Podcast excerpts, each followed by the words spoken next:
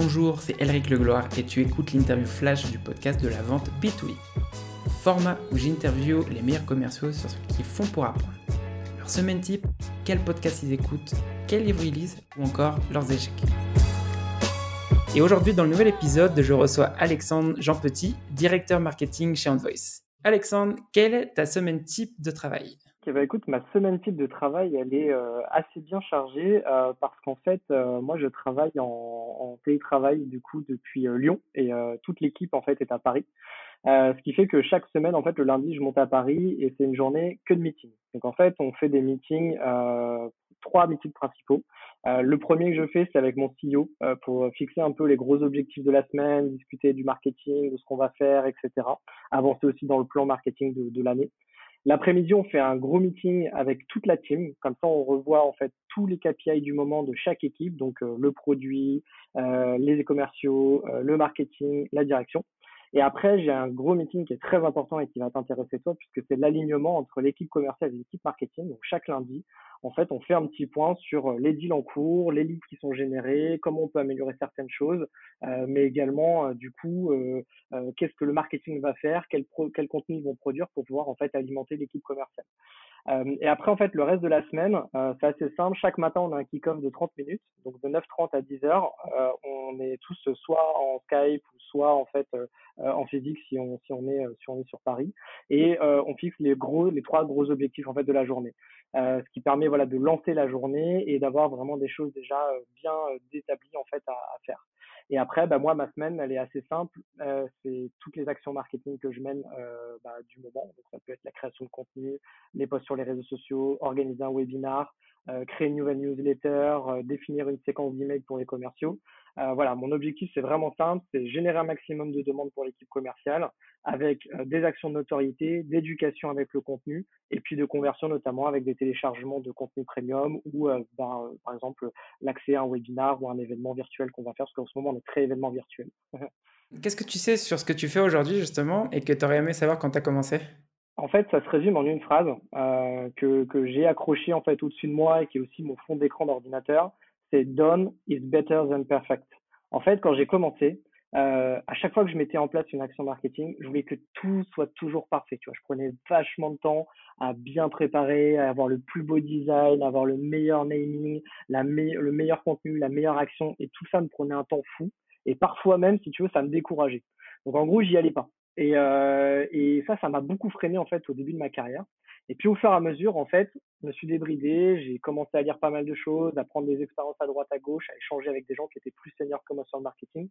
Et en fait, maintenant, je me prends plus la tête. Si je veux faire un truc, si je veux lancer un podcast, si je veux lancer une newsletter, si je veux lancer un événement, je le fais, j'envoie, tant pis, le design n'est pas parfait, euh, ça c'est parfois un peu bancal, etc. Mais c'est pas grave. Le truc est lancé. Si ça marche, j'améliore. Si ça marche pas, eh ben c'est pas grave, j'essaie de me poser les bonnes questions et j'abandonne si le truc ne va pas. Donc ce que j'ai appris en fait sur quasiment 10 ans d'expérience, c'est justement ça, c'est arrête de penser à la qualité, arrête de penser à, à que le truc soit parfait, lance-toi et on verra ce que ça donne après derrière en termes de résultats. Qu'est-ce que ton plus gros échec professionnel t'a appris? Cet échec en fait, il se résume à un plan. Euh, tout simplement, en fait, il y a quelques années, j'ai rejoint en fait une, grosse startup qui commençait à vraiment monter euh, sur un poste de head of marketing et communication. J'étais super content parce que c'était vraiment une startup qui me plaisait beaucoup avec une super équipe. Et en fait, je suis arrivé le premier jour et euh, le CEO il m'a envoyé direct sur des missions. Tu vois, il m'a dit tiens, tu fais ça, ça, ça, on a avancé, etc. Et en fait, ça allait tellement vite, la boîte grossissait assez vite, etc. Que en gros, on était tout le temps dans un rythme effréné. Et ça avançait, ça avançait, ça avançait. Et moi, je faisais des actions, je faisais des actions, je faisais des actions. Et en fait, au bout de 18 mois, je me suis rendu compte que j'étais totalement en échec en fait sur mon poste. J'avais pas de bons résultats. Euh, j'étais dépassé par rapport aux événements. Euh, et en réalité, quand je faisais un peu le bilan des 18 mois, j'avais l'impression d'avoir rien produit. Et en fait, ce qui s'est passé, c'est que quand je suis arrivé sur mon poste, j'ai pas pris le temps. J'ai pas pris le temps de discuter assez suffisamment avec les commerciaux. J'ai pas pris le temps de discuter avec le produit. J'ai pas échangé avec des clients. J'ai pas échangé avec des prospects. Et en fait, je suis rentré euh, directement bah, dans mon quotidien et, et j'ai jamais pris cette, cette, cette hauteur de vue. J'ai jamais défini une vision très claire avec le CEO. J'avais même pas défini des objectifs très clairs, ni un budget très clair. On allait un peu comme ça, tu vois, au coup par coup, euh, un peu dans le quotidien. Et en fait, je me suis rendu compte, de me disant, mais je, ça va pas du tout, quoi. On n'est pas dedans, on n'y arrive pas. Et, du coup, je suis parti parce qu'en fait, bah, on est arrivé à un point de non-retour euh, entre mon CEO et moi. Euh, et, euh, et, ça, ça a été vraiment un énorme échec pour moi. Euh, ce qui fait qu'aujourd'hui, si tu veux, je prends beaucoup de temps euh, les premiers jours, les premières semaines, quand j'arrive dans, un, dans une boîte et quand j'arrive sur un poste, pour vraiment discuter avec tout le monde, échanger avec les commerciaux, aller en rendez-vous avec eux, euh, appeler des clients, euh, écouter des calls de prospects, euh, prendre du temps vraiment pour comprendre le produit, le tester, euh, ce qui me permet aujourd'hui d'avoir une vision beaucoup plus claire et ça me permet d'être bah, prêt et en fait avoir un plan qui se déroule beaucoup mieux en fait sur l'année. Et euh, voilà, c'est au moins un échec qui m'aura servi à, à apprendre pas mal de choses. Quelle est la chose qui t'a le plus aidé à accélérer l'apprentissage de ton métier? Bah écoute, c'est assez simple et je pense que tu vas être assez d'accord avec moi, c'est tester, tester, tester, tester tout le temps. Euh, je sais que, que je suis pas mal ce que tu dis sur, sur LinkedIn et tu parles souvent voilà, de tester des nouvelles choses, de tester des nouveaux, euh, par exemple sur des emails, tester des nouveaux objets, des nouveaux call to action, etc. Et en marketing, c'est la même chose. Euh, Aujourd'hui, tout va trop vite. En termes de marketing, ce qui était vrai hier ne l'est plus le lendemain. Donc, en gros, il faut tester en permanence. Et euh, par exemple, tu vois, là récemment, j'ai mis en place une séquence d'emails automatisée euh, pour, euh, pour, mon équipe commerciale. Et en fait, j'ai lancé. J'ai lancé avec des objets, j'ai lancé avec du contenu, j'ai lancé avec des call to action.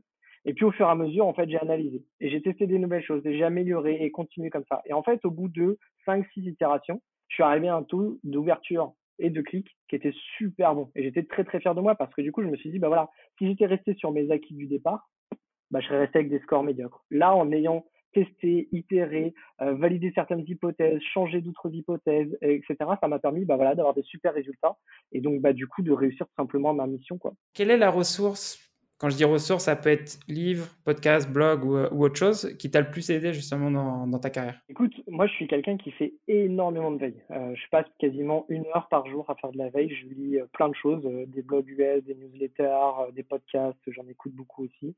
Euh, mais là, il y a récemment, il y en a une qui, me plaît beaucoup, que je lis tous les jours, tous les jours sans exception, qui s'appelle The Daily Carnage. Et en fait, c'est une newsletter américaine euh, sur du marketing B2B, euh, parce qu'en fait, bah, c'est ma spécialité, donc euh, c'est ce qui m'intéresse le plus.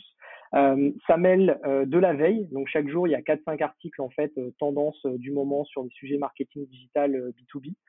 et après, en fait, ils vont détailler une action, une stratégie, un plan euh, et, euh, et c'est hyper intéressant. Et en fait, chaque jour, je l'ouvre parce que je sais que derrière, en fait, je vais apprendre quelque chose d'hyper intéressant que je vais pouvoir appliquer dans mon quotidien. Donc euh, voilà, donc The Daily Carnage, c'est pas très connu en France, mais euh, c'est une super newsletter qui est bah, quotidienne. Si tu avais un conseil à donner, quel serait ton conseil?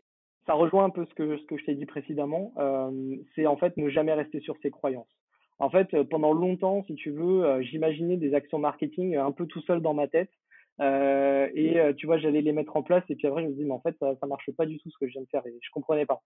Et en réalité, ce que euh, ce qui m'a permis aussi au fur et à mesure de mon expérience et des échanges que j'ai pu avoir et des différentes missions que j'ai pu avoir, c'est que il faut échanger en permanence avec les autres membres de ton équipe, avec des commerciaux, avec des même avec des techs, avec des gens du produit, avec ta direction et, euh, et aussi avec des clients et des prospects. Tu vois, la semaine dernière, par exemple, j'ai fait deux calls avec euh, avec euh, notre directeur commercial chez, pour des prospects. Euh, D'un côté, ça m'a permis en fait d'écouter euh, le directeur commercial pitcher. Donc du coup, après, ça nous a permis d'échanger, de voir comment améliorer en fait un peu son, son discours, mais aussi surtout en fait pour moi d'écouter les remarques, les objections, les besoins en fait de mes prospects. Et en fait, grâce à ça, si tu veux, ça me permet moi d'enrichir en fait ma, ma, connaissance de mon sujet et donc derrière de pouvoir euh, eh bien à la fois améliorer le discours, mais aussi le produit. Et pourquoi pas même imaginer des contenus, tu vois, si un prospect me dit, moi je galère par exemple sur tel et tel truc, je tiens, bah, moi je vais essayer de te créer un contenu et puis peut-être que ça va intéresser aussi d'autres euh, personnes qui te ressemblent. Euh, voilà, donc ne jamais rester sur ses croyances, euh, ne pas rester uniquement aussi euh, sur sa veille, sur ce que sur ce qu'on peut lire. Il faut tester. Euh, et ça, c'est vraiment le, le, le, le, point essentiel que moi j'ai appris au fur et à mesure de mon expérience. Et tu vois, j'ai presque mis dix ans en fait avant d'arriver vraiment à ça. Mais aujourd'hui, ça, ça me sert vraiment et je pense que ça pourrait servir à tous les directeurs marketing. C'est ne jamais rester sur ses croyances. C'est vraiment mon truc que, je recommande. Merci pour avoir écouté cet épisode du podcast de la vente B2B. Si t'as aimé cet épisode et que t'as appris quelque chose, abonne-toi maintenant sur ton application préférée pour recevoir le prochain épisode. Si tu veux recevoir plus de contenu sur la vente, j'envoie une newsletter chaque dimanche où j'y partage 3 contenus. On va bientôt dépasser les 300 membres et j'ai déjà envoyé 16 newsletters.